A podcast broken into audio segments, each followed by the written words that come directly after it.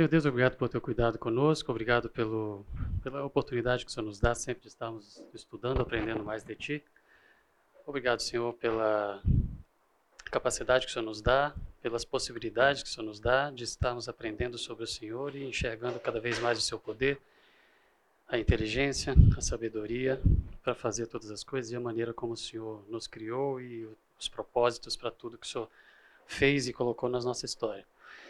Nos abençoe aqui hoje, esteja nos ajudando a estar crescendo mais no conhecimento para o teu louvor e a tua honra. Em nome de Jesus. Amém. Gente, antes da gente entrar propriamente na aula de hoje, queria responder duas coisas. Semana passada eu falei uma. Eu fiz uma afirmação que depois um pré-adolescente me questionou e provavelmente um jovem também. Então, pelo questionamento do pré-adolescente, eu falei assim: deixa eu mostrar aqui. Quando eu falei pó da terra, eu falei: o que é pó da terra, gente? Pó da terra é o que nós vamos virar depois que a gente degradar. E aí eu citei carbono, hidrogênio, hidrogênio, oxigênio, enxofre. E aí quando eu falei enxofre, algumas pessoas ficaram: peraí, nós não temos enxofre. Tem sim. Nas proteínas tem enxofre, tá bom? tem sim. Tá bom? Nas proteínas tem enxofre, tá bom? Tem enxofre, tem enxofre. Aqui. tá? Então, pó da terra, quando a gente tá, quando eu estava me referindo, é o que a gente vai virar depois de degradar. Tem enxofre também, por mais que seja meio senso comum de que enxofre é algo de ET. Daria 15 minutos de fala para contar essa história porque de ET, mas tem uma uma história meio de, do enxofre com coisas extraterrestres aí, mas tem enxofre nas proteínas, tem enxofre na gente também, tá bom? Outra questão é sobre. Deixa eu olhar aqui se precisa. Não, não precisa. Não precisa. Outra questão é sobre a validade da, da, das discussões, né? É, hoje à tarde, conversei com dois adolescentes é, que estavam num determinado ambiente e tal, e que aí um deles entrou num debate sobre origem, sobre Gênesis, sobre os dias da criação, e aí vem os argumentos e tal, e pode, nossa, ele passou o final de semana debatendo esse assunto. Aí eu fui e falei, para, usufrui do conhecimento da palavra de Deus, usufrua do que você vai ter de investimento na sua vida com Deus, vira a página disso, você não tem que convencer o outro, o outro não tem que convencer você, se não é o fundamental para a sua vida, passar um fim de semana debatendo sobre a duração do Yom né? É, aí já um outro adolescente falou: Puxa vida, mas a pessoa colocou de uma forma que assim, fiquei até triste, porque assim, vai ser crente, pensar diferente. Respira, relaxa, certo? O que a gente tratou até a aula passada é o quê? Sobre os propósitos dessas, dessas questões. Ou seja, para alguns é importante. Para alguns isso é extremamente relevante aqueles exemplos que eu citei na primeira aula. Ou seja, já tinham decidido que eram ateus, já estavam afastando da igreja. Pelo menos dois deles já, não, já se intitulavam ateus. E bastou conversar e falar assim: você não tem que escolher um ou outro, certo? Não tem que escolher um ou outro. Eu estou colocando aqui para. Tá você não tem que escolher um lado ou outro, e aí olhar e falar: ok, dá para poder apertar o botão de pausa e observar? Dá. Então tá bom. Então eu sou crente. Ele está aqui. Não vale a pena a gente ficar. Não vale a pena a gente ficar é, brigando e colocando os nossos jovens contra a parede para eles terem que escolher entre duas posições que são questões é, de escolhas pessoais de indivíduos, de homens, e Deus não colocou essas questões para a gente. A gente já viu isso daqui.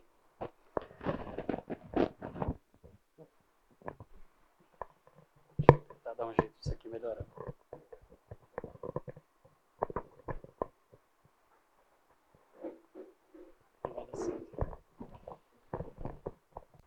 Vou segurar.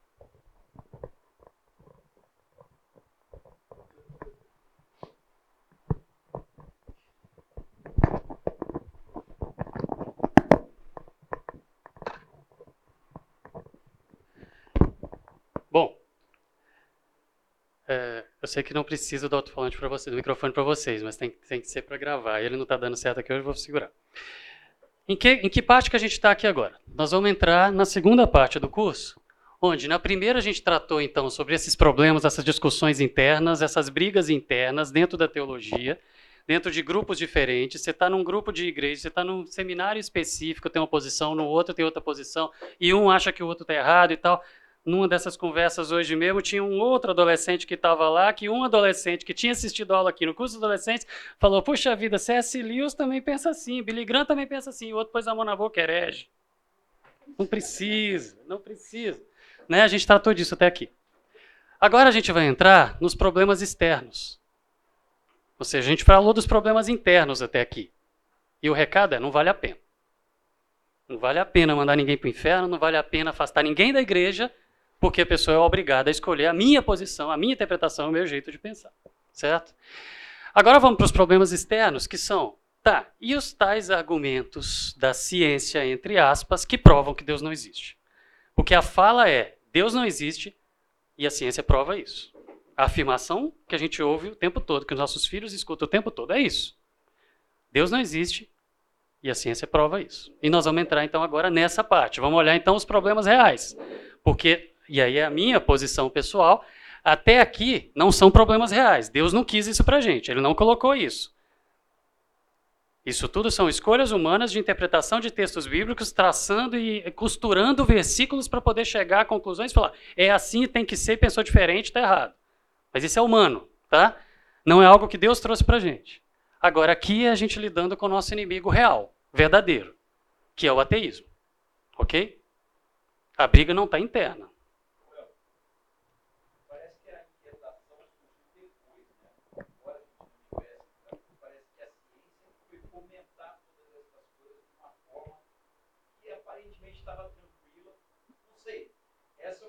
olhar não de dentro, do interno, mas com o olhar do externo para dentro. Eu estou certo nisso? Ou...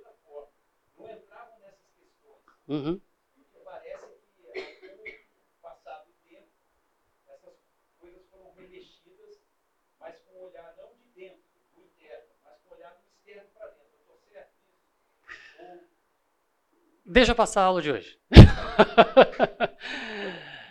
Sim, também dentro a gente não lidava muito com essas questões e elas vieram acontecendo, né? Vieram acontecendo, mas os problemas não foram é, só aqui dentro. E não é só, ah, é a ciência que começou a brigar. Não é. Teve uma história construída de um lado e do outro, né? Hoje a gente vai ver um pouquinho sobre a história do Darwin, dele com essas questões, e a gente vai ver o tanto que acontece. É, são vários agentes atuando na mesma história. A gente vai, vai passar por aí, eu acho que eu te respondo hoje. tá bom? Bom, nós vamos conversar então hoje sobre Darwin, sobre a teoria da evolução.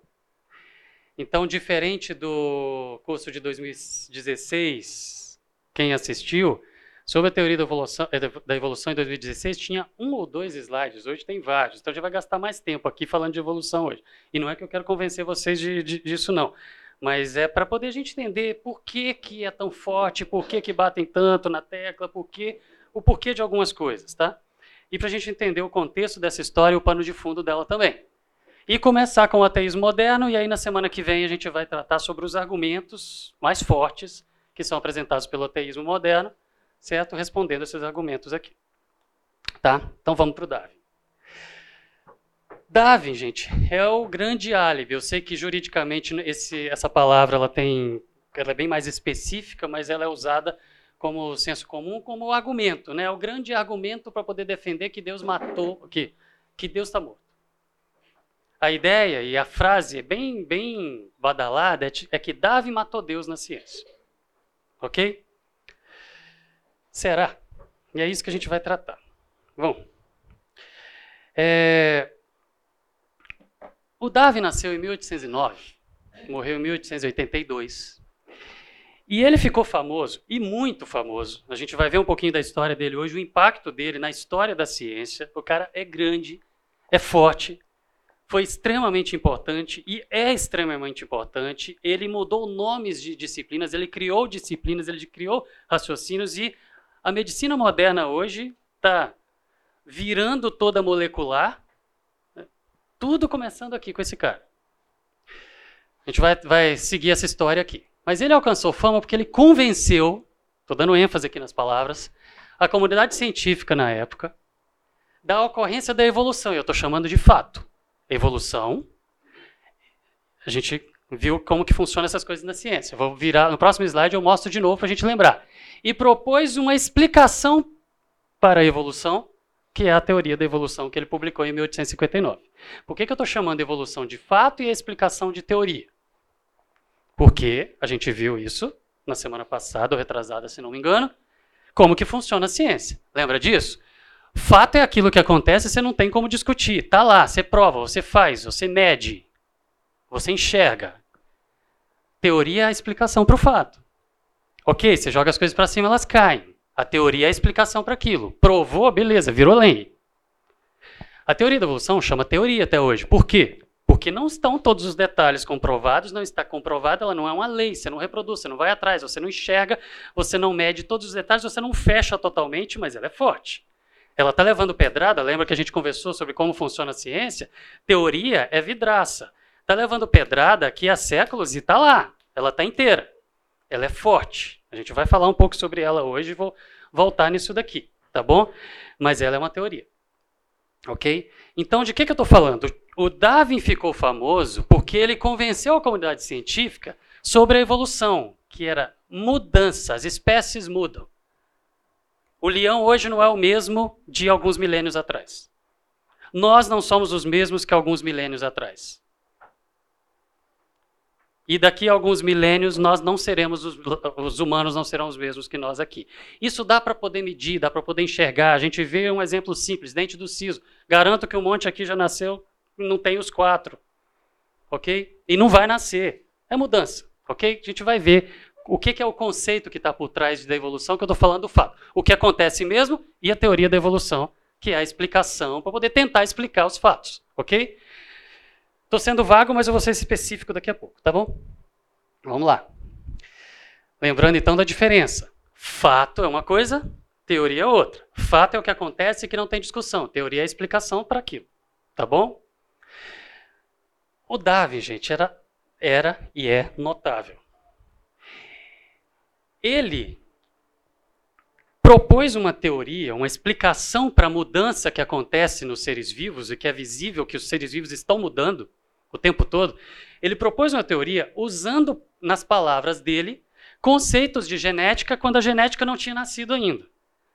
Ele, a gente hoje, quando estuda a teoria da evolução, e eu vou mostrar isso aqui hoje, eu, vou, eu uso conceitos que são mais novos do que a teoria da evolução, conceitos de genética. Mas ele usava com as palavras dele conceitos que ninguém ainda tinha pensado. Ele foi muito à frente do tempo dele para poder explicar as mudanças que aconteciam nas espécies. E para ele, entendam isso, ele era cristão, para ele, mudanças na criação de Deus. Vou contar a história dele daqui a pouco. E tem gente que quando fala, Davi era cristão? Ah, não era. Ah, era assim. A gente vai entender por que, que falam que não. Mas o fato é que a genética nasceu com o Mendel em 1865. Só que o Mendel, aliás, um padre, ele descobriu, entre aspas, os conceitos de genética, de hereditariedade, escreveu a sua obra publicando e explicando isso e colocou na prateleira lá no mosteiro e ninguém pegou essa obra até 1900. Então ele publicou, ele, a genética nasceu de fato em 1865, só que saiu da estante do mosteiro em 1900. Ficou lá guardada. O Darwin publicou a teoria da evolução em 1859. Coisas que ele afirmou em 1859 só foram demonstradas em 1865 e conhecidas no mundo em, no mundo em 1900. Ele foi muito à frente do tempo dele e estava tudo certinho, só não eram os nomes que a gente usa hoje, mas os conceitos estavam todos certinhos. Observando a natureza, o Darwin chegou às suas conclusões em 1827, no Brasil e em Galápagos, lá perto do Chile, mas aqui na América do Sul. Ele chegou às suas conclusões em 1827, começou a escrever o livro em 1838 e ele foi publicar a sua obra em 1859. E esse atraso tem tudo a ver com a história dele e Deus. Por que, que ele demorou para publicar? Tem tudo a ver com Darwin e Deus. A gente vai passar por isso. Agora, olha só. Quem escreveu esse texto aqui foram esses dois sujeitos. Eu vi, eu assisti o lançamento do livro deles. Desmond Moore, os dois considerados os melhores biógrafos do Darwin. Tem vários biógrafos do Darwin, inclusive o filho mais velho dele. E o filho mais velho dele tem o sobrenome Darwin. Tem um monte de frases que usam por aí de que o Darwin falou, que foi o filho dele que falou, mas está assinado Darwin. Mas não foi o Darwin. O Darwin e a esposa dele deixaram sua autobiografia escrita. Tem um monte de biógrafos do Darwin que falam coisas bem opostas ao que o Darwin falou sobre ele mesmo. Tem um monte de biógrafos do Darwin que falam coisas opostas ao que a esposa dele falou sobre ela e sobre ele. A história da vida dele que ele escreveu e a história da vida dele que ela escreveu batem com perfeição sobre a história dele com Deus e com a teoria da evolução. E são diferentes do que os biógrafos escrevem. Mas o que, que mídia, as mídias vão propagar? O que, que vai ser ensinado na escola? O que, que vão usar de exemplo? O que os biógrafos falam, não o que o próprio sujeito falou sobre ele mesmo. Vocês estão acostumados com isso e vocês vão entender quem que começou isso. Bom, Darwin não conhecia a genética. A genética é conhecida, chamada hoje da caixa preta de Darwin. O que é a caixa preta?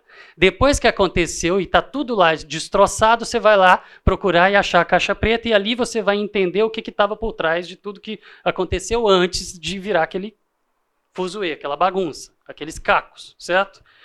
A genética é conhecida como a caixa preta de Darwin porque vai por dentro e explica as coisas que ele explicou lá atrás usando os nomes que ele deu, certo? mas que hoje a gente olha e fala: nossa, como ele conseguiu pensar naquela época nisso? E bate, e dá certo, e você testa, e vai, e funciona. Ok? Hoje, quando se ensina a teoria da evolução, se ensina o neodarwinismo, não o darwinismo. O que, que significa? Que mudou? Que ele errou? Uh -uh. Ele estava certinho nos conceitos dele, só que quando colocaram a genética bateu, e aí o neodarwinismo é a genética, é o, o, o darwinismo com a linguagem da genética. É isso. De vez em quando, fala assim, puxa, o darwinismo está fechado para balanço. Isso aqui, a Folha de São Paulo adora essa manchete. Já foram várias vezes desse tipo. Está em discussão, está fechado para balanço, beleza e tal. Aí você vai ver o que, que é que está em discussão, são alguns detalhes. Nós vamos tratar disso aqui também. O que, que é a evolução? Antes da gente falar sobre a história dele com Deus, vamos ver o que, que esse cara propôs que é tão. um assunto tão tratado de forma tão complicada, tão, não queria essa palavra, mas tão demonizada é, dentro da igreja. E mais uma vez, não estou jogando minhas fichas aqui e apostando nele.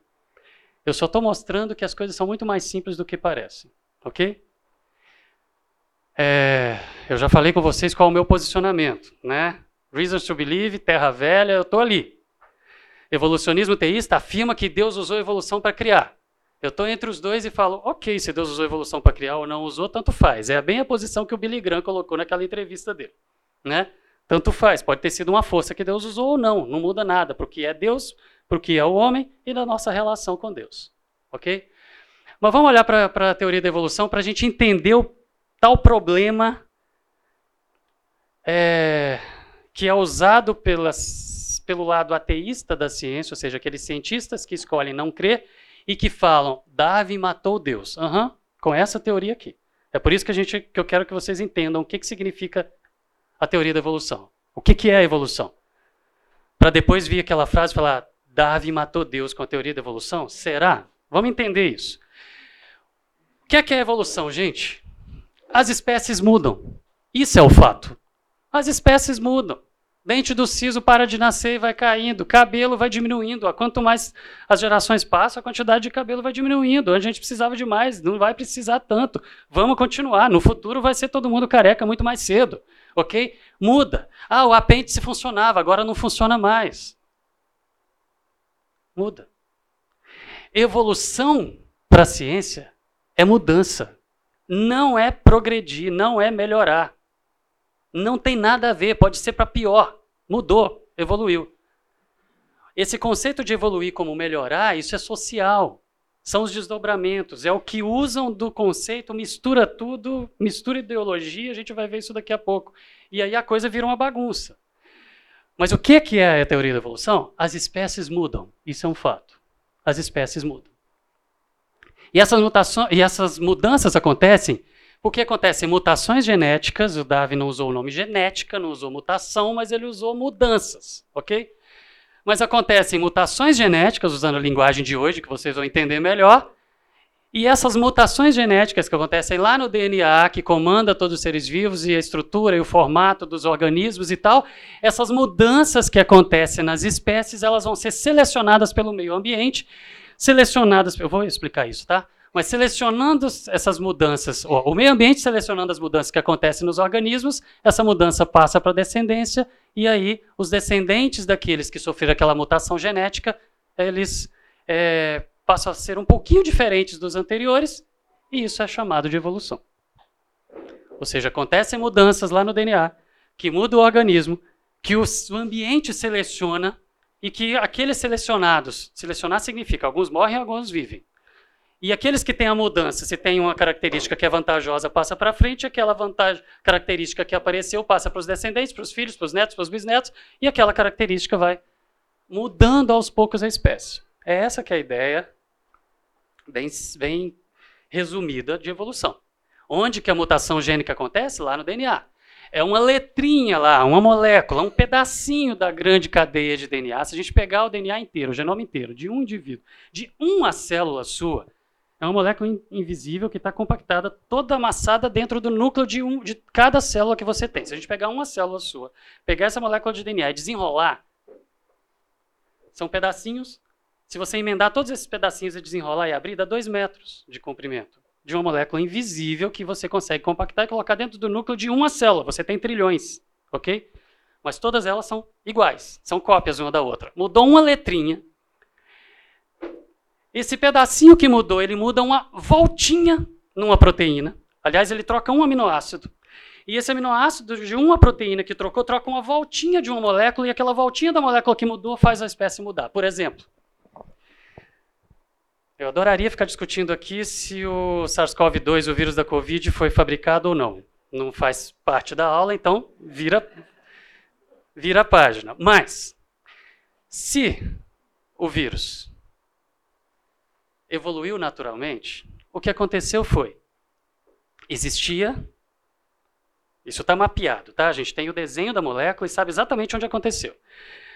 O vírus de morcego e pangolim lá na China, beleza, ele estava lá, ele infectava aqueles organismos, ele sofreu uma mutação em um, uma molécula, um pedacinho do DNA, que trocou um aminoácido e que uma voltinha de uma proteína lá da proteína spike, que vocês ouviram durante a pandemia inteira, isso daí, que era fechadinha, ela abriu.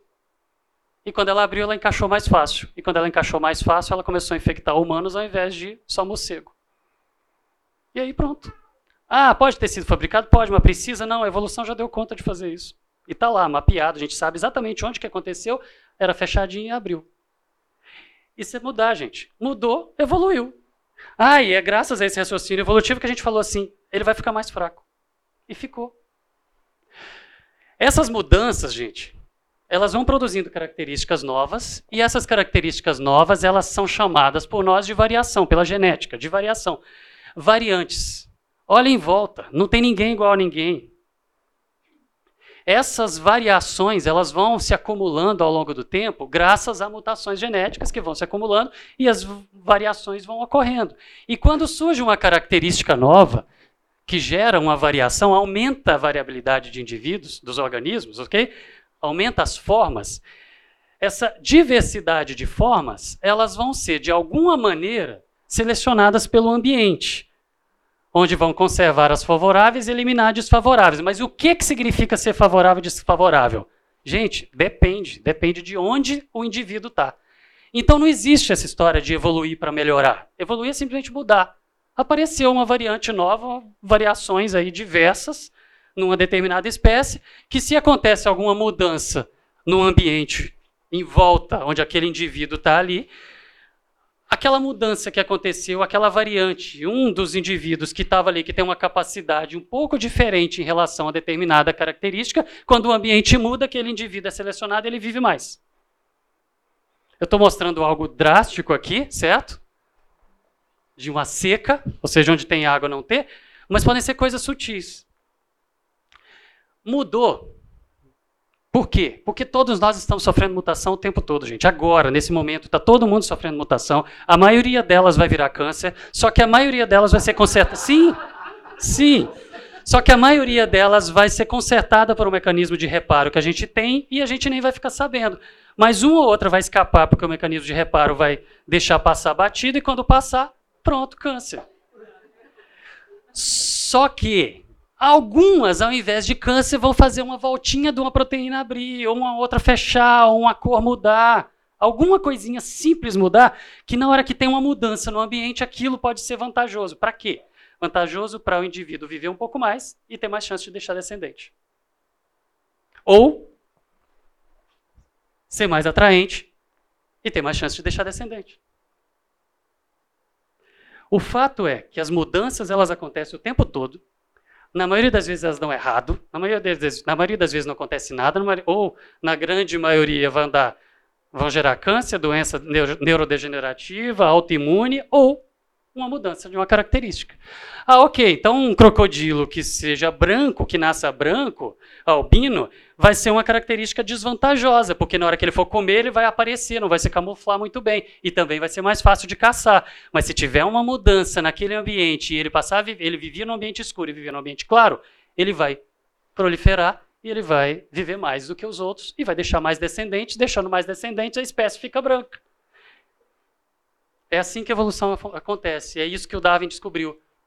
Se você tem uma espécie de ratos, por exemplo, que são brancos e vive num ambiente escuro, a quantidade de indivíduos daquela espécie que vão sobreviver é a quantidade que os seus predadores deixam viver. Ou seja, os predadores já estão cheios, já não aguentam mais comer, então aquela, aquela população consegue continuar vivendo, porque eles aparecem.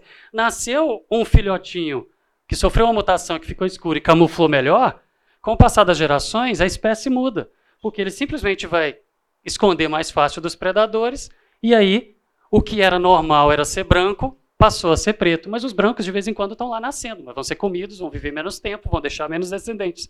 Isso aconteceu, por exemplo, em Londres na Revolução Industrial. As mariposas eram assim, que se escondiam bem nas paredes. E de vez em quando nascia uma preta que eram bem mais resistentes e fortes, era para viver muito mais e deixar muito mais descendentes, mas as mariposas pretas na parede branca em Londres eram comidas. Só que aí veio a Revolução Industrial, começou a encher de fuligem tudo, as paredes ficaram escuras, aí começaram a proliferar e predominar as mariposas escuras e as brancas começaram a sumir. Vai procurar mariposa hoje, na Inglaterra, preta. Branca é exceção. Antes, branca era o normal, preta era exceção. Isso é evolução. Bom, a gente faz isso o tempo todo. O médico manda você tomar, você está você tá com febre. Você vai no médico. Ele olha para sua garganta, está cheio de placa, tem bactéria, manda você tomar antibiótico. Você toma antibiótico, ele manda você tomar por 10 dias. Aí você toma 3 dias e você já está sentindo bem. Claro, porque o antibiótico matou a maioria. Digamos que você está com aquele monte de bactérias Lembra que todos os descendentes vão nascendo diferentes, vão aparecendo as variantes, as variações? Você tem trocentas variantes ali. Por quê? Porque vão sofrendo mutações, vão tendo mudanças genéticas, recombinação genética, tem um monte de coisa que eu adoraria dar aqui a aula inteira falando isso para vocês, mas que vocês vão, que a gente vai ter aquele monte de bactérias diferentes ali, você joga antibiótico para matar quase tudo. Em três dias já matou quase tudo, mas sobraram algumas. Quais? Aquelas que sofreram alguma mutação e ficaram mais resistentes. Aí por que, que o médico mandou você tomar 10 dias? Se você em três dias já está se sentindo bem, para poder essas resistentes morrerem até os dez dias e não sobrar nenhuma. Aí você fala assim, não, mas a minha tia falou que antibiótico faz mal. Aí você para de tomar depois de três dias porque você já ficou bem. Aí você faz o quê? Cria as superbactérias que hoje estão dando problema nos hospitais. Nós é que criamos. Por não fazer o tratamento direito. Por quê? Porque nós fizemos as bactérias evoluírem. Seleção natural. Na nossa garganta, o mundo delas era a nossa garganta, você jogou lá o antibiótico, estava matando, existiam as mutantes que eram mais resistentes, você não tomou o tempo inteiro que deveria o antibiótico, parou antes disso, aí aquelas resistentes proliferaram, você cuspiu no seu vizinho, ele foi e pegou a bactéria mais resistente, a gripe dele, o antibiótico que deu conta para você em três dias, para ele vai dar em quatro, para daqui três gerações vai dar em cinco, sete, dez, aí você já tem que tomar 15 dias de antibiótico, troca de antibiótico, não dá mais, e aí a gente já está chegando numa situação onde hoje ou a indústria farmacêutica investe pesado em novos antibióticos, ou em, em, poucas décadas, em menos de 20 anos, a gente vai estar com um problema seríssimo de bactérias espalharem não só infecção hospitalar, mas estarem espalhando pelo mundo inteiro sem ter antibiótico que dê conta. Isso é evolução, gente. Seleção natural. O ambiente selecionou como? A nossa irresponsabilidade selecionou as mais resistentes e a gente criou superbactérias. Isso é evolução. Mudança. Você faz isso em laboratório, gente. Se você pegar a mosquinha da fruta, Drosophila melanogaster. Se você pega aquela mosquinha da fruta e coloca em viveiros diferentes e coloca condições diferentes de temperatura, alimento diferente e tal, a geração delas passa muito rápido. E você vai passando várias gerações delas separadas. Era de uma mesma população, de uma mesma espécie, uma mesma família. Você separa em dois grupos e cria duas populações separadas vivendo em ambientes diferentes, depois de muitas gerações você mistura as duas, elas não conseguem nem acasalar mais. Se não consegue acasalar mais, já rompeu a definição de espécie, você criou duas espécies. Você faz isso. Então, quando eu falo que o Darwin, ele convenceu a comunidade científica da evolução fato, mudança, e propôs uma tentativa de explicar isso, a teoria da evolução, quando eu falo que a teoria é vidraça, pode jogar pedra nela, mas não dá para poder negar que a gente muda. Só que, gente, tem gente até hoje que fala que os dinossauros nunca existiram, que aquelas, aqueles fósseis lá foram colocados por demônios. Tem gente que fala que, que é, as espécies são fixas e que não mudam. Ok. Mas o que o Darwin cresceu e se, se tornou a referência que é, é porque ele mostrou que essas discussões não faziam sentido, porque é fato, as espécies mudam. Ok? Não preciso explicar isso aqui. Bom, aí veio a teoria. Já que pequenas variações, que elas são aparentemente aleatórias, né, acontece. E surgiu aquela diferença. Aconteceu alguma coisa no mundo, em volta do indivíduo, e ele tem uma vantagem que faz ele viver mais, beleza. Um exemplo: 10% dos europeus têm resistência ao HIV. Mas eles já tinham a resistência ao HIV antes do HIV existir. Aí você fala, como? Porque eles tinham uma voltinha de uma proteína específica diferente que não era útil para nada, que quando o HIV chegou, eles eram resistentes. Pode injetar HIV neles que não vão desenvolver AIDS. Isso é evolução. Já estava lá. Ah, então quando chegou, eu lembro disso, em 85, quando chegou a AIDS, todo mundo falando o mundo vai acabar. Não vai já tinha 10% preparado para a nossa espécie continuar existindo. Mesmo se aquele vírus espalhasse para todo lado, como todo mundo estava achando que ia espalhar. Ok? A gente primeiro muda, para o mundo mudando, as espécies que Deus criou continuarem existindo. Ok? Mas aí o Darwin propôs o quê? Já que as mutações são fato, já que as mudanças acontecem, isso é fato, certo? Se a gente tiver muito tempo a gente pode ir criando espécies diferentes. Se a gente tiver muito, muito, muito tempo, como a geologia estava mostrando na época dele, pode ser que a gente vá ligando todos os pontos dessas mudanças lentas e graduais, a gente vai ligando, ligando, ligando, ligando, e todo mundo tem um ancestral em comum. E quando Darwin propôs isso, gente, ele era crente. Ele era anglicano. Quando ele propôs isso, ele não estava questionando Deus, ele estava olhando, estudando o processo que Deus usou para criar. E ele estava falando, eu acho que Deus criou um ser, um ancestral, um ser, e dele ele foi formando todo o resto. Era esse o raciocínio. Já já a gente passa por isso, tá bom? Beleza. Em que, que essa ideia das espécies terem a possibilidade de ter essas variações e que quando o ambiente muda, a espécie não entra em extinção, ela continua existindo, porque tem alguns ali que conseguem continuar vivendo, mesmo com as mudanças que acontecem. Ah, todos nós aguentamos ficar três minutos só debaixo d'água sem morrer afogado, mas alguém que tem uma mutação aqui. Desculpa. Alguém que tem uma mutação aqui. Deixa eu ver se ele já carregou tudo. Já, vou tirar aqui. Alguém que tem uma mutação específica que dá a capacidade de conseguir ficar 10 minutos debaixo d'água, se tiver uma enchente e morrer todo mundo, ele sobra para contar a história e deixar descendente.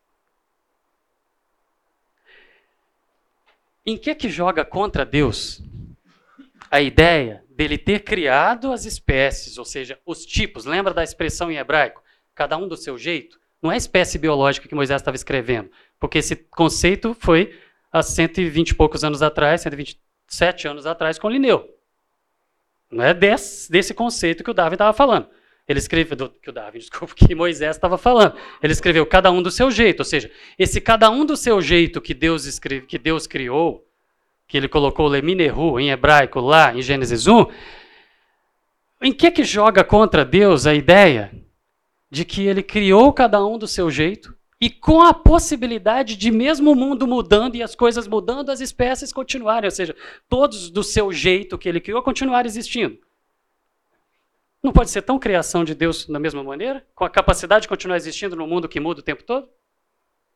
Pode ser tão criação de Deus quanto o próprio indivíduo, a capacidade de continuar existindo.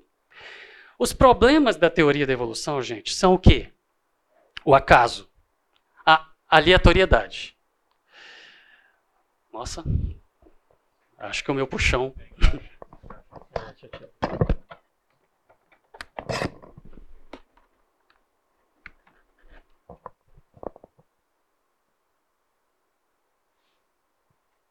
Vamos lá. Quais são os problemas da teoria da evolução? Para a gente, o acaso.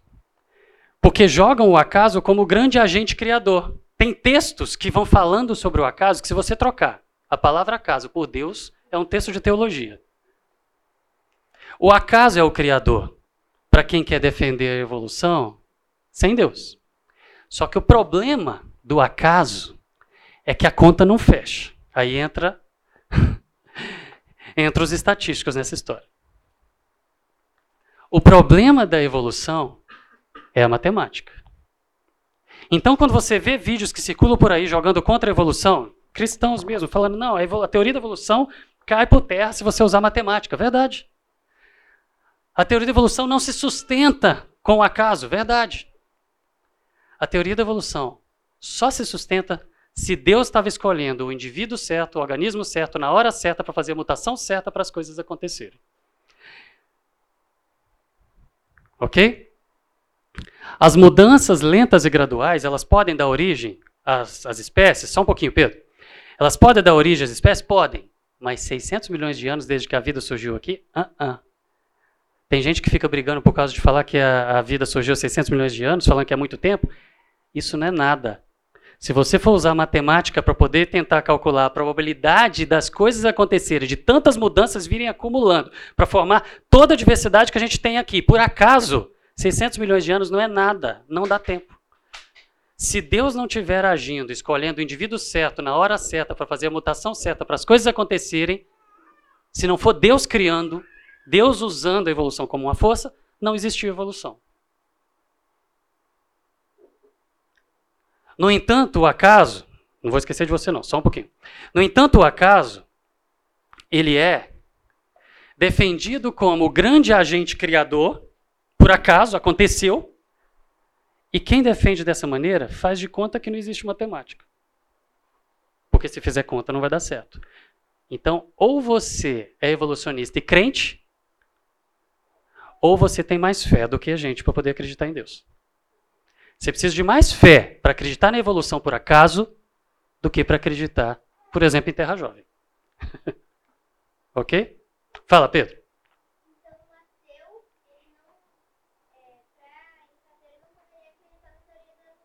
Perfeito. O ateu que acredita na teoria, que, que acredita, que defende que a evolução foi o jeito que as espécies surgiram, sem Deus, ele tem mais fé do que você. Para ele poder acreditar naquilo por acaso, ele tem que ter muita fé. Porque se fizer conta, não vai dar certo. Entendeu? Então tá, vou dar onde Billy Graham de novo. Se Deus usou a evolução para criar, beleza, foi mais uma força. Se ele não usou, tá bom, tudo bem. Isso é um problema? Não precisa ser. Não precisa ser. Tem mais coisa, tá? Existem sistemas que são chamados de complexidade irredutível, ou seja, as mudanças lentas e graduais que vão aparecendo nas espécies para poder formar aquelas estruturas, como um olho, por exemplo, ok? Como um sistema imune, por exemplo, ou várias estruturas que a gente tem nos seres vivos, ou aparece tudo de uma vez ou não aparece. Não dá para poder ir aparecendo aos pouquinhos e evoluindo devagarzinho. Então, na evolução, a gente chama isso de saltos. A evolução ela acontece lenta e gradual, mas ela tem que ter saltos. Na história da evolução tem que ter saltos. E esses saltos, gente, é fé. Porque tem que ter acontecido um monte de mutações de uma vez, por acaso, no mesmo indivíduo, para dar o mesmo descendente para a estrutura toda. Não dá, gente, é muita fé. Não tem. Não tem tempo para isso dar certo, não tem explicação para os saltos, precisa de Deus. Para poder achar que a evolução é uma força assim da natureza, precisa de Deus. Então, quem não gosta da evolução e joga pedra nela, está certo. Os argumentos que eles usam para derrubar a evolução estão certos. Mas não necessariamente você tem que derrubar a evolução. Porque um outro, um outro lado da ciência que crê em Deus do mesmo jeito fala: Deus usou a gravidade, a entropia, a entalpia, a inércia, a, a pressão, a temperatura, a evolução pode ser uma ferramenta que Deus usou. Pode ser, pode não ser. Não tem problema. Ok? Beleza, tem mais. A genética hoje traz árvores evolutivas estudando os genes que montam algumas árvores da genealogia das espécies. E quando você vai olhar para a árvore evolutiva dos fósseis, é diferente.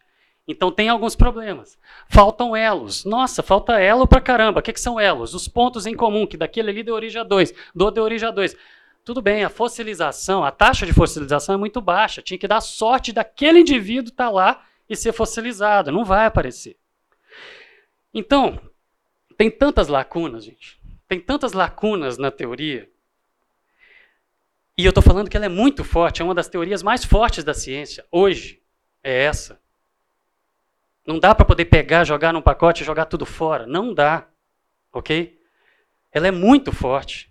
Mas tem lacunas. Então é teoria. Vai continuar sendo teoria. Ninguém vai voltar o, ninguém, um monte aqui não vai entender isso, né? Ninguém vai rebobinar a fita.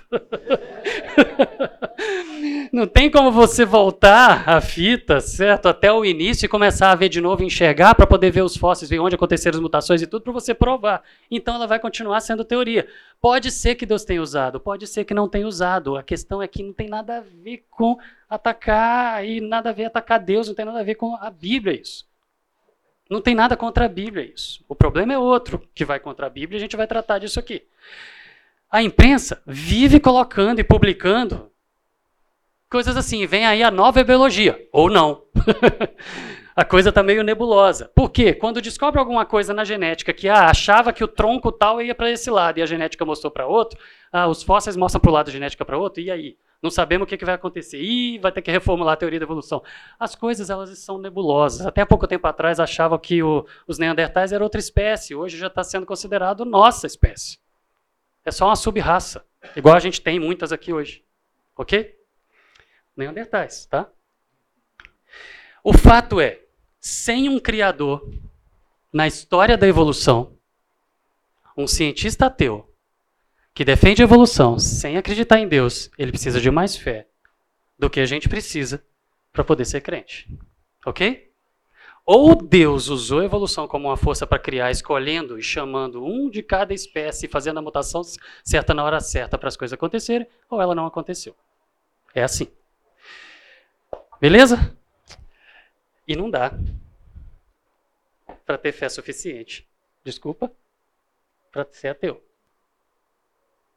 Então é uma escolha. Continua sendo escolha. Vocês conhecem esse livro, a gente já teve o Wesley, já deu esse curso aqui, pelo menos duas vezes na escola bíblica. Do Norman Geisler, que é da Terra Velha. Mas ele não gosta da evolução. Tá todo mundo aí, vai estar tá todo mundo no céu junto. gente, eu, já ouvi o sinal, tá? A gente vai parar, prometo. É, e evolução humana? Evolução humana é uma bagunça, é uma coxa de retalhos. Não dá para poder fazer afirmações categóricas. Como eu falei, até há pouco tempo atrás se desenhava Neandertais como outra espécie, agora não é mais. Você descobre um osso, e detalhe, quando você descobre um osso, é um pedacinho, tá? E o resto é tudo preenchimento. Sim, mas é um estudo muito detalhado, muito preciso, muito calculado, ok. Mas abre um tronco novo, abre uma árvore nova, muda uma coisa de lugar evolução humana é bem complexa. Quando o professor de evolução humana na, da biologia, na Unicamp, descobriu que ele estava com, com câncer, que ele iria morrer, ele me ligou. Eu não sabia que ele estava doente, senão eu seria constrangido a falar sim para o que ele me propôs. Ele me ligou e propôs, pediu assim, Well, eu queria que você assumisse a matéria de evolução humana. Eu pensei, pelo amor de Deus, é uma bagunça. Ele era um padre francis, franciscano, biólogo, franciscano, franciscano, biólogo. Ele morava dentro do seminário, aqui em Campinas, e era professor de evolução humana dentro da biologia aqui da Unicamp. E ele falou comigo, Elbi, se você não pegar essa matéria, ninguém vai pegar, a matéria vai morrer. Eu estava tão apertado na época, eu acho que eu estava escrevendo meu doutorado, eu falei, professor, eu não consigo. E ele não me contou que ele estava doente. Pouco tempo depois eu descobri a morte dele, a matéria morreu. Não tem. É uma bagunça, é difícil. Então, a gente pode falar, não sei. Ah, quem foi Adão? Alguém me perguntou duas semanas atrás. Não sei. A princípio foi o primeiro Sapiens. Mas já que Sapiens e Neandertais são da mesma espécie agora, pode ter sido antes, pode ter sido Habilis, não sei. Onde que Adão estava? Não sei. Quem foi Adão? Foi o primeiro a ter espírito eterno, relacionamento com Deus e ponto. Onde ele está? Não sei. O primeiro Sapiens, até há pouco tempo atrás, a gente falava que aconteceu 200 mil anos atrás. Agora já se acharam mais fósseis, já está em 300 mil anos atrás. Basta achar, e sempre ali em volta do Mediterrâneo. Basta achar um pouquinho mais velho, vai para 400, vai para 500. Quando? Não sei. A gente pode falar não sei. Porque a gente está estudando a criação de Deus. E a gente está estudando a partir de vestígios que vieram do passado e que estão soltos, espalhados por aí, a gente não tem como saber. Dá para ser categórico? Não. Dá para ser categórico com os dias de 24 horas? Não dá. É especulação para quem é categórico, olhando lá para dentro da Bíblia. Dá para ser categórico aqui também da ciência? Não, gente. Nós estamos falando de áreas que são cinza e que elas estão evoluindo. O conhecimento está evoluindo a partir do momento que as coisas vão surgindo. Então, a gente não tem o preto no branco como os defensores gostam de colocar de um lado e do outro dessa briga. A gente tem pessoas que abraçam uma opção de maneira tão apaixonante, apaixonada, que defende com a vida dele de que aquilo é a verdade. Dos dois lados. Mas são escolhas pessoais, de fé. Viu, Pedro? Tá.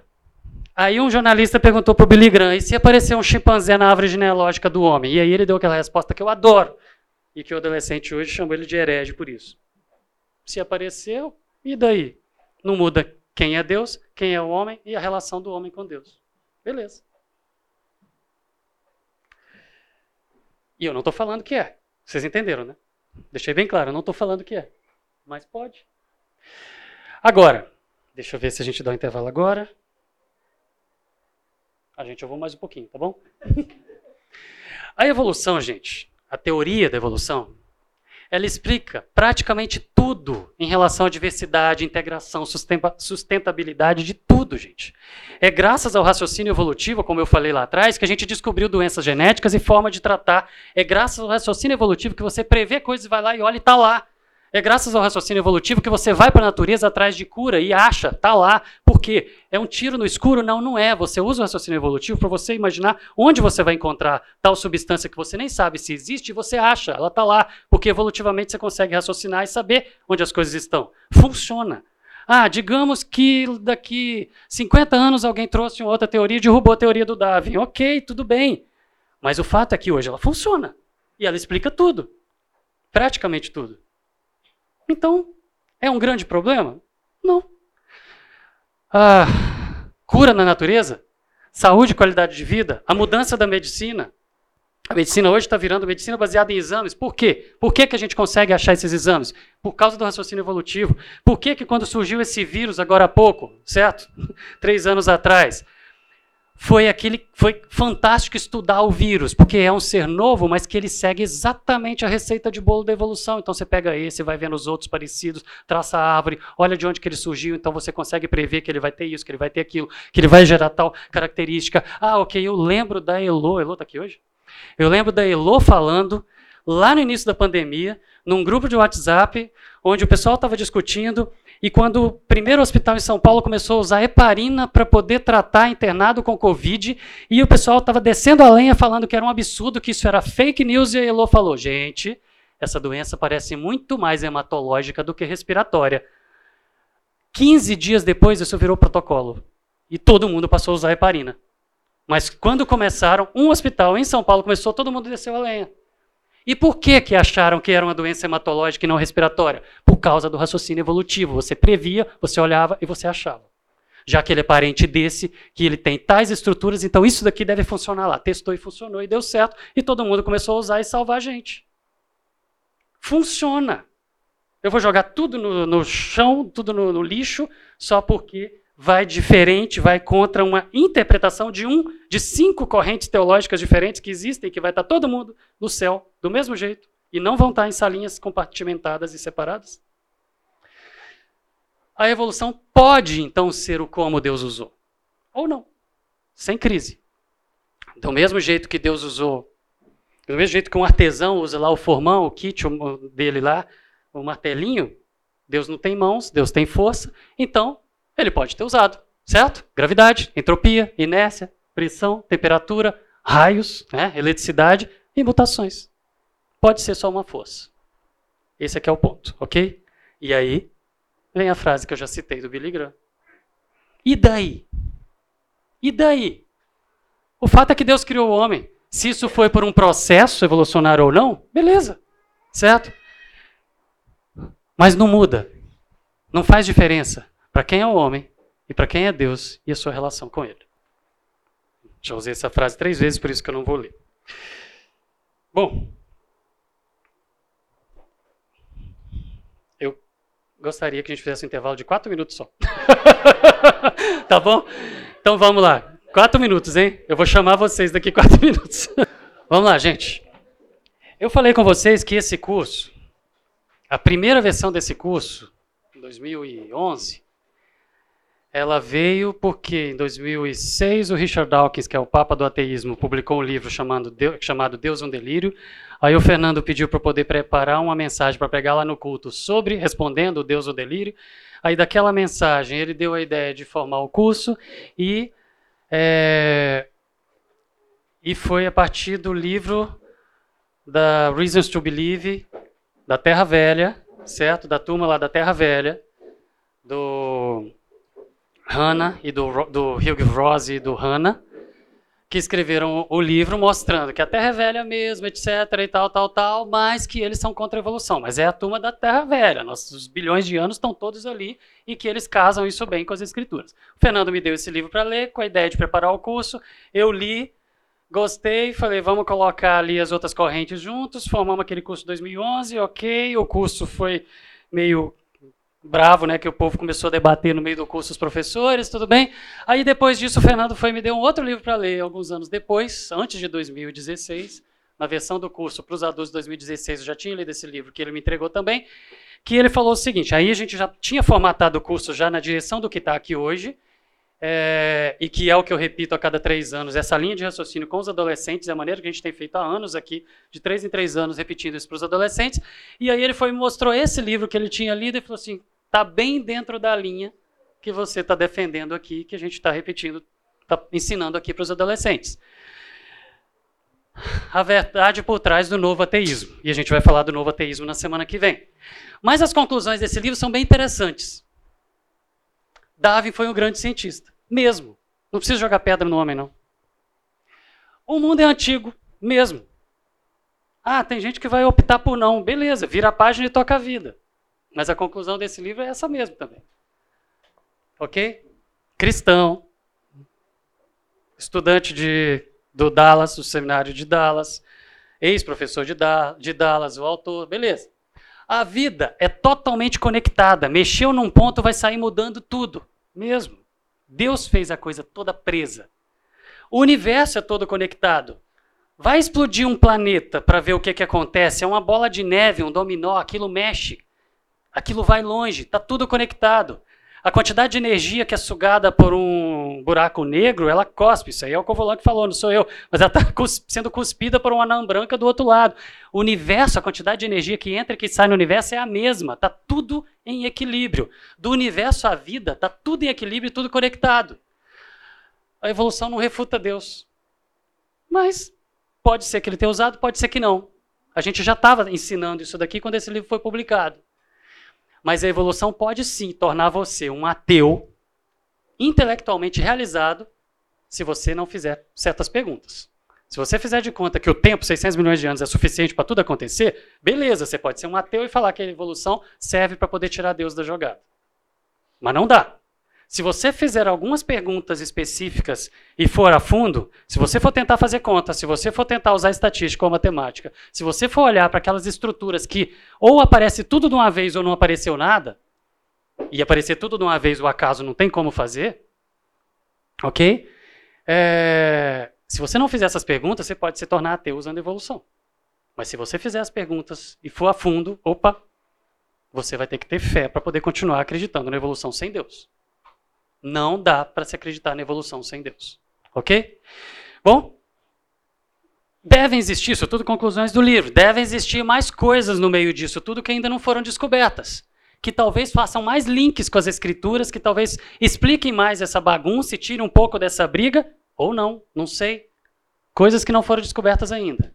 O que importa é que nós não temos um motivo concreto para dizer que colocar título, criação ou evolução. Colocam para os nossos jovens que ou você é criacionista ou você é evolucionista. Gente, se você acredita que foi Deus que criou, você é criacionista. Mas existem alguns que falam assim: criacionista é só quem pensa igual a mim. O resto não é criacionista. Ok? O fato é que essas ideias não são necessariamente excludentes olhando para a Bíblia, como a gente fez da semana passada, e olhando para a ciência também. Esse livro a gente tem aqui na nossa biblioteca. Criação do Dennis Alexander, professor de, agora não lembro se é Oxford ou Cambridge, acho que é Oxford. É, criação ou evolução? Precisamos escolher? Na história da teologia e de, dos anos 60 para cá, vieram vários livros colocando criação versus evolução, criação ou evolução, e colocando isso como antagônicos e uma briga. Ah, o, o Alexander está propondo o seguinte: nós não temos que escolher. É a mesma coisa que o Marshall está propondo aqui. Nós não temos que escolher. Pode ser que Deus tenha usado, pode ser que não tenha usado. Isso não é um problema. Isso não tem a ver com a Bíblia. Gênesis não foi escrito com esse propósito. Gênesis 1 não foi escrito com esse propósito. O propósito é outro, como a gente viu nas semanas atrás. Então não dá para a gente colocar na Bíblia aquilo que Deus não colocou. Isso sim é heresia. Você querer tirar de lá o que ele não se propôs a, a colocar. Só que tem problema, tem problema. Evoluir é mudar, como a gente falou. Mas, gente, não dá para extrapolar como o mundo faz, e faz mesmo, usando a evolução para poder justificar, por exemplo, o chamado darwinismo social, a sobrevivência do mais forte, justificar a eugenia nazista, ah, o melhoramento das raças, a discriminação. Ah, é, usam a teoria da evolução para justificar discriminação racial, para justificar discriminação econômica. Ah, quem conseguiu sobressair, o resto que se exploda. Evolução é assim mesmo. Política, ideologia, religioso, mistura evolução com tudo. Gente, isso é filosofia. Não é a ciência, ok? O principal problema da teoria da evolução não é a teoria, mas é o uso dela. A questão é que o ateísmo, que normalmente é associado à evolução, ele é uma, não é a conclusão de estudos. O ateísmo não é uma conclusão. Ah, Entendi evolução, então logo sou ateu. Não tem nada a ver. Ok? As filosofias que pegam carona é que fazem isso. O socialismo usa evolução para justificar algumas coisas. O espiritismo usa evolução para justificar outras. Ok?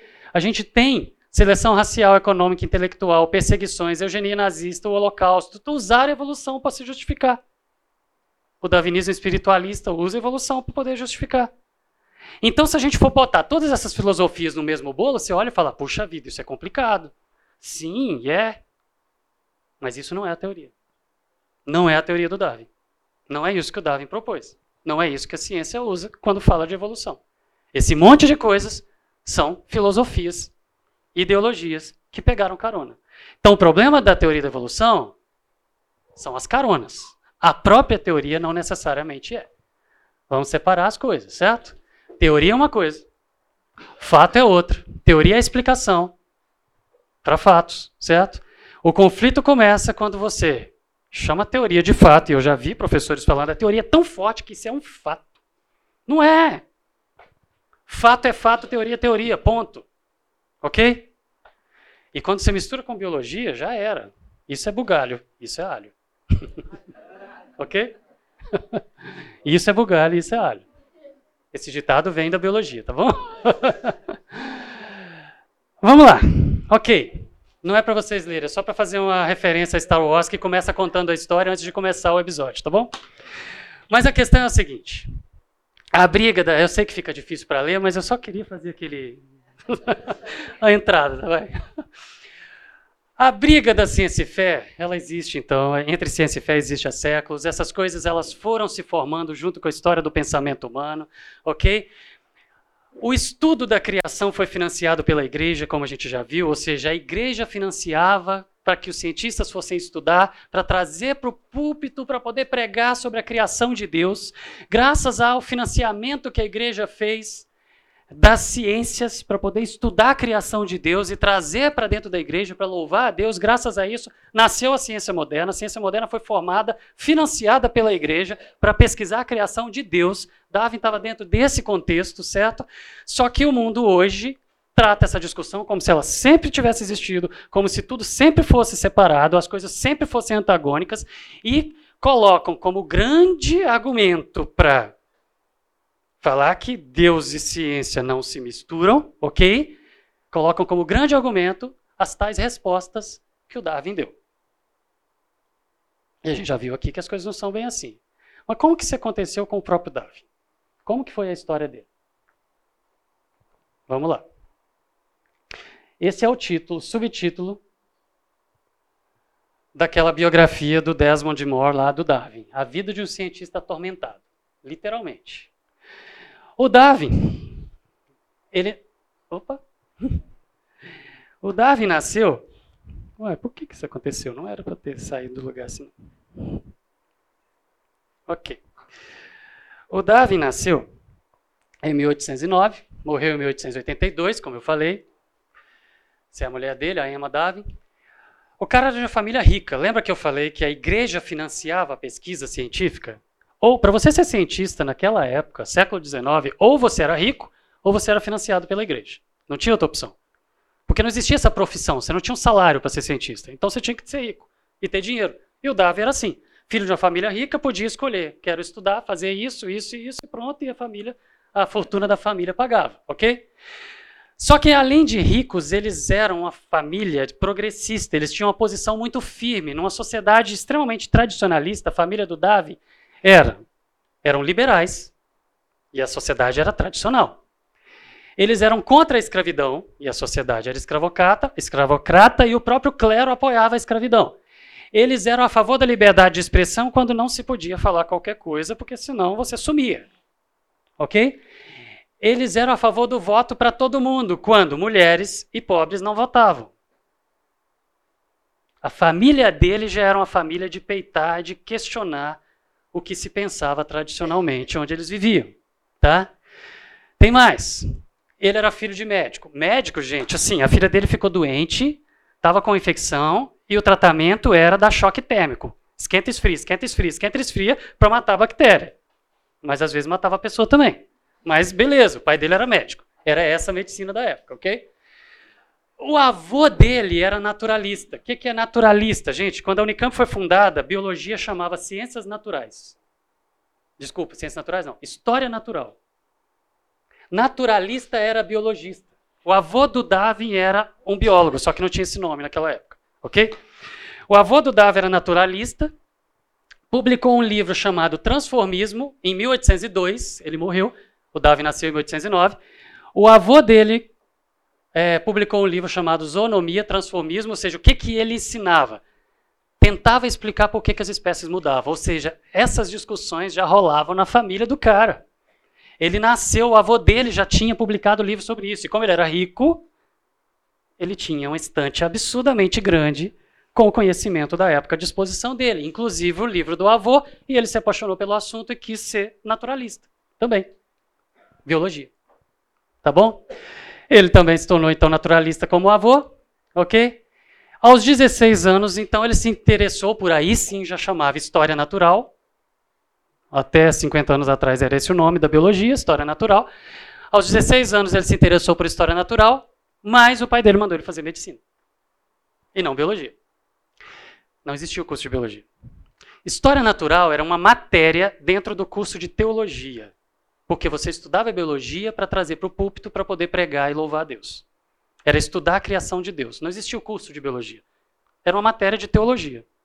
Para ser pastor. Ok?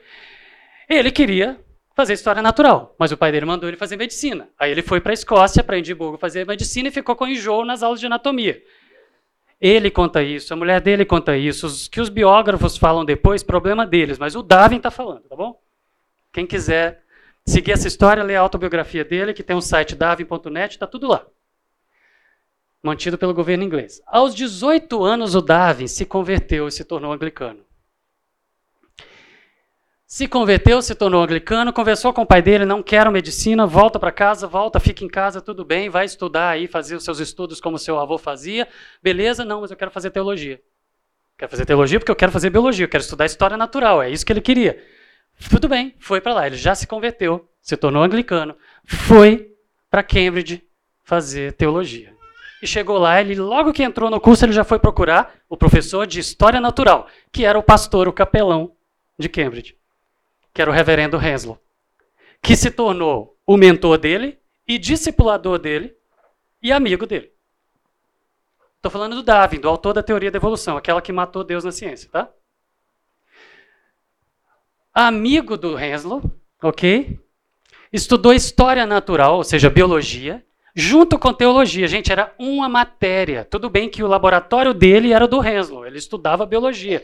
Mas ele teve que estudar tudo: grego, hebraico, ler a Bíblia em grego, ler em hebraico. Pensa em. Nós estamos falando do século XIX.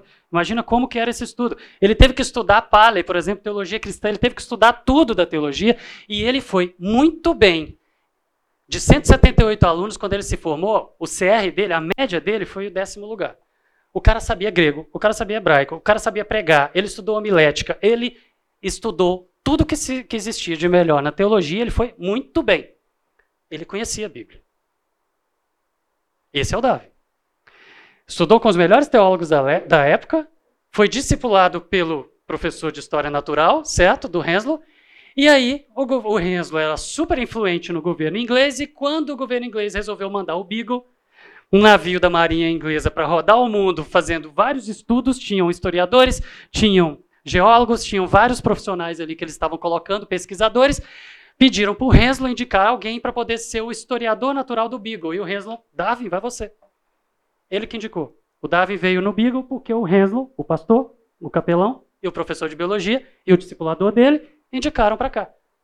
Você acha que o Henslow tinha indicado o Darwin para o Beagle se o Darwin fosse um ateu 007 escondido ali dentro da universidade? 1831, Darwin sai no Beagle para rodar o mundo. E veio para a América do Sul, foi onde passaram o maior tempo. No Brasil, passou muito tempo. E aí, 1827 concluiu, chegou às suas conclusões, isso está nos diários dele. 1838 começou a publicar, escreveu o livro, 1859 publicou. Ok, tem mais.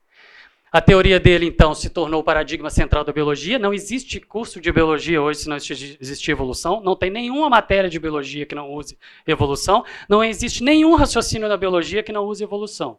Evolução e biologia têm tudo a ver.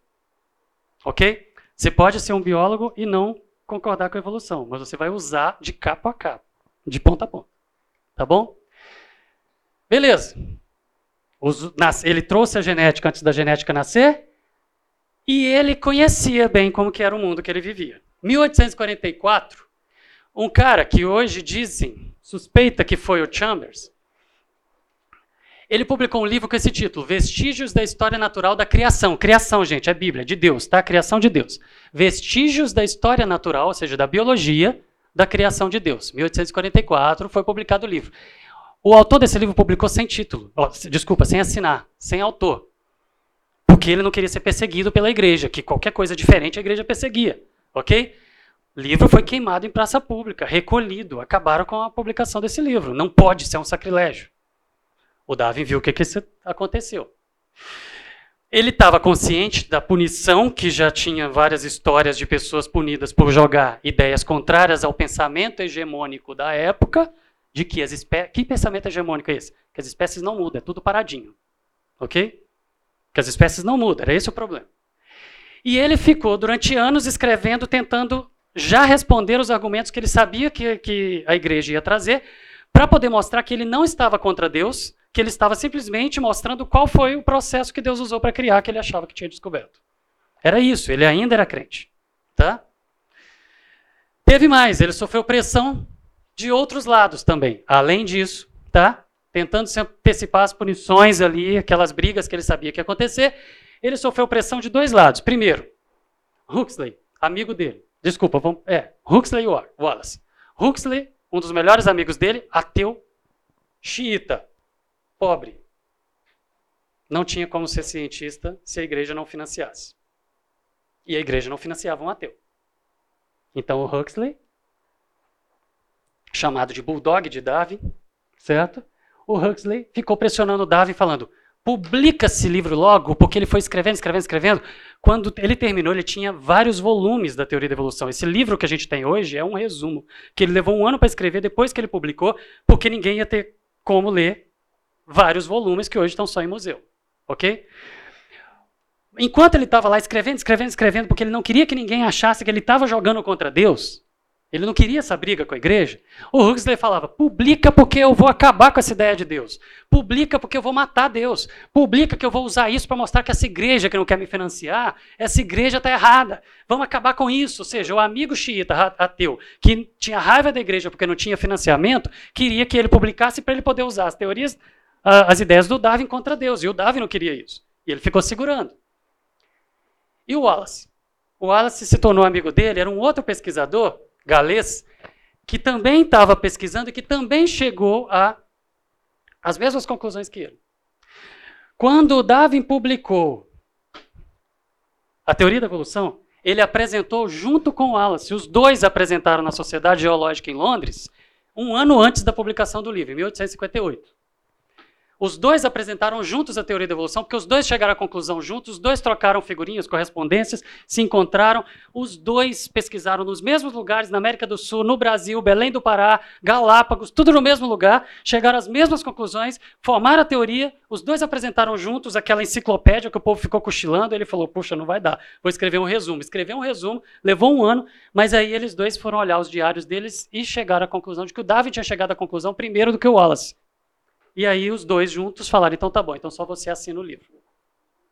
E aí é a origem das espécies, do Charles Darwin, e não do Charles e Wallace, do Darwin e Wallace, simplesmente porque eles olharam no diário e viram que o Darwin concluiu primeiro. Mas os dois chegaram juntos à conclusão. O Darwin era crente e virou agnóstico. E o Wallace era ateu e virou crente. Estudando evolução, gente. Aquela tal ideia que matou Deus. Ok? Detalhe: o livro que tem hoje, que é chamado A Origem das Espécies, o livro do Darwin, é um resumo que ele escreveu para as donas de casa conseguirem ler. A gente lê em um inglês super rebuscado por causa, porque é hoje, mas era um inglês popular na época, ok? Foi comprado por clubes de leitura e vendeu tudo num dia só. O Darwin tinha uma repulsa muito grande pela escravidão. E o clero apoiava a escravidão. E ele tinha repulsa, ele tinha nojo disso. E aí ele passou alguns algumas experiências horríveis no Brasil, no Rio de Janeiro, que fizeram ele ter mais raiva ainda do, do clero, da igreja, desses crentes falsos, como ele escrevia, que estava domingo lá na igreja cantando e louvando a Deus e depois torturando e batendo e machucando os seus semelhantes em casa. Ele escreveu isso aqui, são páginas do diário dele, ele escreveu sobre uma história, duas histórias no Rio de Janeiro, uma delas que um garoto veio, ele, imagina, representante da Marinha Inglesa, certo? O historiador natural do Beagle, do navio da, da Marinha Inglesa, que estava no Rio de Janeiro. Ele era rico, foi se hospedado na casa de um barão. Estava ali aqueles jantares pomposos. O menininho veio trazer água para ele e o menino deixou cair água nele. E ele, não, não tem problema. Não... Ele escreveu isso. Não tem problema, não tem problema. O barão mandou açoitar o menino na frente dele. E ele falou que ele tinha frio na barriga, embrulho no estômago, e ele queria que parassem com aquilo e batendo no menino na frente dele. Porque era um escravo. Porque era negro. Uma senhora que almoçava junto com ele lá, que morava na mansão na frente, andava sempre com uma bolsinha transparente com um monte de parafusos dentro. E um dia ele perguntou para ela para que, que eram os parafusos. Ela falou para mostrar, para colocar, colocar as minhas domésticas no seu devido lugar. Para torturar, para parafusar, prendendo os dedos e apertando os dedos quando fizessem coisas erradas. E aí ele escreveu: Nunca vou voltar num país com escravidão. Em 1839 ele escreveu isso. Outro. O Estado, isso foi o Darwin, tá? Nós estamos falando Brasil, do Brasil. A teoria da evolução tem tudo a ver com o Brasil. O Estado da enorme população de escravos deve despertar interesse de qualquer um que entra no Brasil. Eu não posso deixar de pensar que eles serão, no fim das contas, os governantes. Ele escreveu isso em 1832. Presumo isso porque eles são numerosos, seu excelente porte atlético, especialmente em contraste com os brasileiros, que eram magrinhos, branquelos e franzinos, ok? Pode-se ver claramente que sua capacidade intelectual foi subestimada, eles são inteligentes, estão ali só oprimidos, era essa a ideia dele, e eles são a mão de obra eficiente em todo o comércio necessário. Se os negros libertos crescerem em número, como deve acontecer, o tempo da libertação não está tão distante assim. O cara estava traumatizado com isso. Ele saiu do Rio de Janeiro depois da história do menininho ser açoitado e foi para o Nordeste, não voltou mais no Rio de Janeiro, falou que nunca mais voltava aqui. E ele escreveu, quando foi embora do Brasil, que não há justificativa moral para maltratar outros homens baseado no conceito de raça. A humanidade não se encontra tão distante dos outros animais por apoiar essas atrocidades. E o clero apoiava isso. E o cara estava ali, lutando com suas ideias para poder não brigar com a igreja. E o clero apoiava uma coisa dessa. E aí veio o golpe final. A filha dele, a Anne, adoeceu em 1849. Isso foi 10 anos do livro ser publicado. 10 anos antes do livro ser publicado. Aí Darwin foi para a igreja dele, que era nas terras onde ele era o dono. O templo ficava dentro das terras dele. Ele era amigo do pastor. Ele ia com a família para a igreja todo domingo. Ele era o principal dízimo. Ele financiava as festas. Ele que participava de tudo. E ele foi para lá quando a Anne ficou doente. Ele já tinha a teoria dele pronta, já tinha a maior parte da sua obra escrita. Estava tudo ali. Ele só não tinha publicado porque não queria brigar com a igreja, certo? E ele foi sozinho lá para o templo, ajoelhou e orou, falou: Senhor, cura a Anne. Quando ele viu que ela ia morrer, aqueles choques térmicos não estavam dando certo. Viu que ela ia morrer, Senhor, cura a Anne. Se o senhor acha que é por causa do meu livro eu rasgo tudo, queimo tudo, cura a N. No dia seguinte ela morreu. E aí ele se decepcionou com Deus, ficou com raiva de Deus, perdeu a fé, mas continuou amigo dos crentes, continuou todo domingo levando a família para a igreja, entrava, mas ele não pisava dentro daquele templo onde Deus não quis ouvir a oração dele. Ele ia rodar e andar pelos jardins esperando o culto terminar, mas nas festas ele estava lá e financiava as festas do mesmo jeito até morrer. Ok? E aí ele se intitulou agnóstico. Pano de fundo, vamos lá. O cara era apaixonado pelo Criador, era, ele escreve isso. Religioso estudioso da criação, louvava a Deus. Estudou a natureza e viu que estava diferente da maneira que a igreja estava achando sobre a, a ideia das, da mudança nas espécies, e ele ficou ali segurando aquelas informações para poder não brigar com a igreja, mas ele achava que não tinha problema nenhum com relação à Bíblia. O problema era a igreja, o clero, que ele se decepcionou com essa igreja e o clero por causa da escravidão. E aí depois ele viu as, a competição ali, a pressão que as ideias dele iam ser usadas pelo movimento ateísta nascente ali, o Huxley jogando essas ideias, viu que se ele não publicasse a teoria, o Wallace ia publicar, ia sair no nome do Wallace, não no nome dele, certo? Beleza, vamos publicar, eu estou aqui me debatendo com isso e Deus não me escuta, ficou com raiva de Deus, teve uma crise de fé, tentou negociar com Deus, perdeu a fé, certo? Se decepcionou com Deus, abandonou Deus e se tornou agnóstico. Gente, o que, que tem de ciência nisso? Zero. Isso é a história de vida de uma pessoa. Tem nada de ciência com relação ao ateísmo ligado à teoria da evolução. Antes, pouco antes dele morrer, ele deu essa resposta numa pergunta, numa entrevista. Perguntaram se ele era ateu? Não. Nunca fui ateu no sentido de negar a existência de Deus. Eu só não quero saber dele porque ele não curou minha filha. É isso. A mulher dele, a Emma Davi, quando ele terminou o resumo, ele pôs na mão dela. Super crente, fervorosa, morreu crente. Ele se decepcionou com Deus, não entrou mais na igreja, mas ela continuou. Mas ele, antes de publicar, dez anos depois que a filha morreu, ele terminou o resumo dele e ia publicar, ele entregou o livro para ela e falou: leia, se você achar que isso vai contra Deus ou contra as escrituras, pode queimar. Eu não publico. Se isso for abalar sua fé, eu não publico. Dia, e ela virou a noite lendo, no dia seguinte, quando ele acordou, ele conta. Quando ele acordou, ela estava lá fazendo uma fogueira na frente de casa, ele deu um frio na barriga, aí quando ela viu que ele tinha acordado, voltou, pegou o livro em cima de uma mesa, entregou para ele e falou, publica. Não fez diferença nenhuma para minha vida. O cara, quando, foi, quando morreu, foi internado, foi enterrado na abadia de Westminster. Gente, do lado do Newton, do Lyle, do lado da família real. Ele foi um dos únicos cinco funerais de estados no século XIX. Enterrado do lado da realeza. O cara marcou a história do seu país e do mundo. A história do Darwin, gente, não tem nada a ver. O ateísmo do Darwin, o agnosticismo do Darwin, não tem nada a ver com ciência. Foi escolha, foi história de vida. Então, o autor da teoria não se tornou ateu por causa da teoria, a primeira leitora não se tornou ateia por causa da teoria. Até hoje a gente tem cientistas e teólogos espalhados no mundo que são adeptos da teoria e não são ateus por causa disso, não tem nada a ver, são escolhas. O Darwin escreveu no livro Origem das Espécies, onde o pessoal que critica nunca abriu para ler, ele fala de Deus. Ele escreveu o incrédulo, numa parte onde ele estava falando sobre Galápagos e as ilhas ali, ele fala: o incrédulo poderia dizer que seguramente dois criadores diferentes estivessem em ação. Ele estava estudando a criação de Deus e ele estava escrevendo isso no livro dele.